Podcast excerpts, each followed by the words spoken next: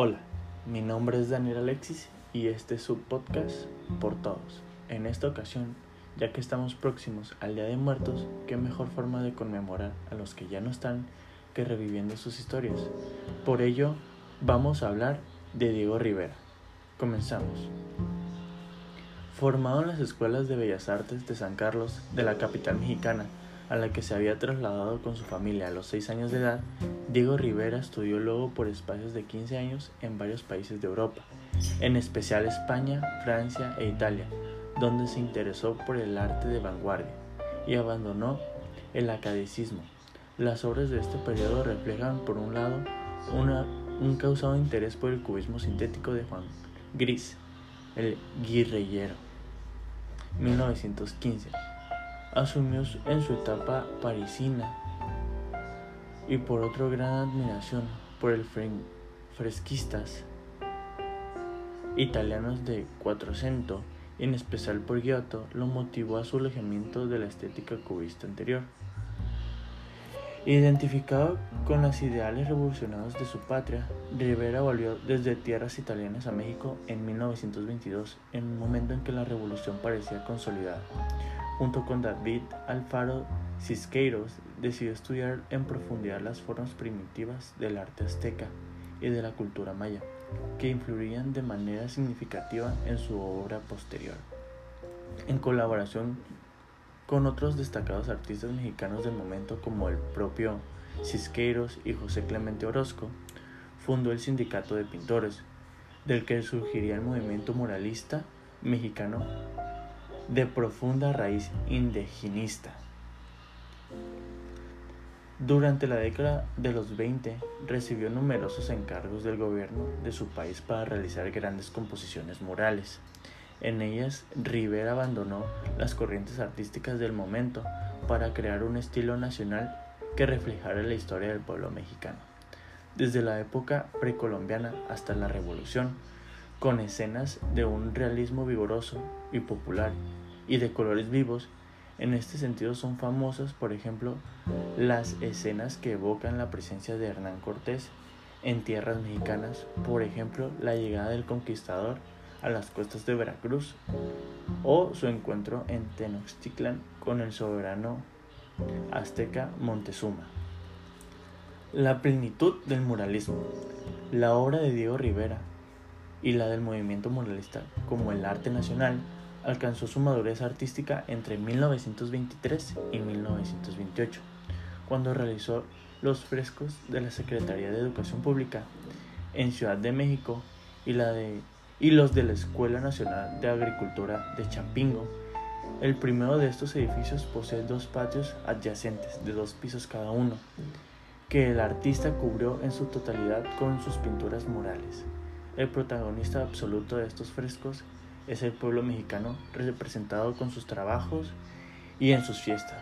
Rivera escribió que su intención era reflejar la vida social de México tal y como él la veía. Por ello dividió la realidad en dos amplias esferas, la del trabajo y la del ocio. La distribuyó en dos zonas arquitectónicas separadas. En la serie de murales realizados en 1927, en la Escuela Nacional de Agricultura de Champingo, Rivera representó su particular visión de la revolución agraria de México haciendo uso de estereotipos extraídos de la pintura religiosa.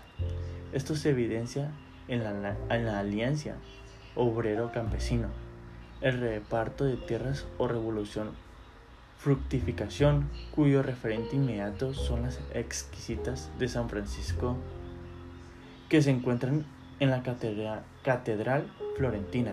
Ambos ciclos murales, el primero de reivindicación nacional, el segundo de carácter conmemorativo, encarnan la culminación del nuevo lenguaje figurativo.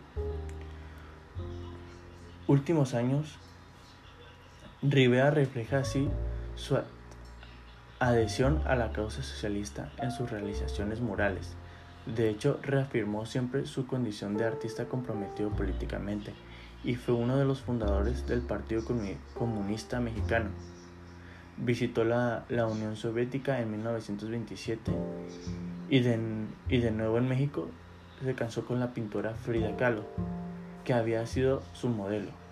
Fue una revelación tempestuosa a causa de la irrefrenable afición de Rivera a las mujeres. Llegó a tener como amante a Cristina Kahlo, la hermana menor de Frida, pero la compenetración entre ambos dio lugar también a etapas de paz y creatividad, y la casa de la pareja de Coyoacán se convertirá en centros de singulares tertulias políticas y artísticas. En la década de los 40 continuó desarrollando su actividad de muralista en diversos sitios públicos y sus obras siguieron provocando polémicas. Las más famosas de ellas fue Sueño de una tarde dominical en la Alameda. En la Alameda, disculpa. En 1947 retrató de un paseo imaginario en que, el, que coinciden personas destacando de la historia mexicana, desde el periodo colonial hasta la revolución. En este mural colocó la frase Dios no existe en un cartel sostenido por el escritor ateo del siglo XIX Ignacio Ramírez, el nigromante. Hecho género virulentas reacciones entre los sectores religiosos del país. El pintor mexicano legó a su país sus obras y colecciones. Donó al pueblo un edificio construido por él, la Casa Museo Anahuacalli, donde se conserva su colección de arte precolombiano y su Casa de México DF. Fue convertida en un museo de estudio Diego Rivera que alberga obras, dibujos suyos y así como su colección de arte popular. Esto es todo por mi parte. Este es su podcast por todos. Me dio mucha alegría estar aquí con ustedes de nuevo.